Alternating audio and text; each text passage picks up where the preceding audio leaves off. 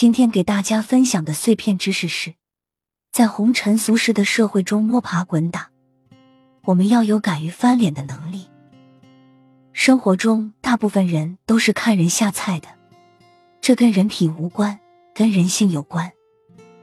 你试试忍让，习惯妥协，你就是别人眼里好欺负的人。你要让自己变得不好惹。这里的不好惹，不是指你要装出一副很凶的样子，而是要让别人知道你是一个敢于翻脸的人。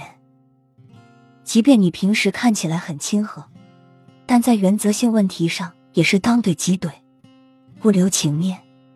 当别人想要突破你界限去伤害你时，就会首先考虑到跟你起冲突后的代价而放弃。如果你总是息事宁人，也不敢轻易跟别人起冲突，别人欺负你是没什么顾虑的。当然，如果你本身实力足，有气势不怒自威，看上去就不好惹，那更好，你可从轻松划出自己的边界，能省很多事。但是大部分人都是在相互试探、反复斗争中。划定自己地盘的。如果你没有斗争的能力，地盘就会被别人不断侵占，直到你没有了自己的立足之地。在人情世故面前，很多人都不敢翻脸，是因为觉得怼人就意味着与对方彻底闹掰，对方会打去报复自己或者失去对方的友谊。这有点像胆小鬼游戏，是你太看得起自己的伤害能力了。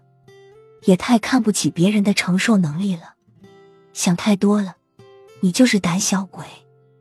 其实，别管是怒发冲冠的怼，还是面无表情的回击，只要当你敢于表达自己的不满时，就会发现事情没你想的那么严重。你吵了，反倒会赢得别人的尊重和认可。如果有人因此跟你断交，那对方也不值得交，大胆舍弃就好。就当是给你关系瘦身了。重点是怼完后，你会找到做自己的感觉。太太太爽了！有过几次这种体验后，你下次遇到不知道分寸的人，就不会轻易犯怂了。要有敢于翻脸的能力，你可从不用，但不能没有。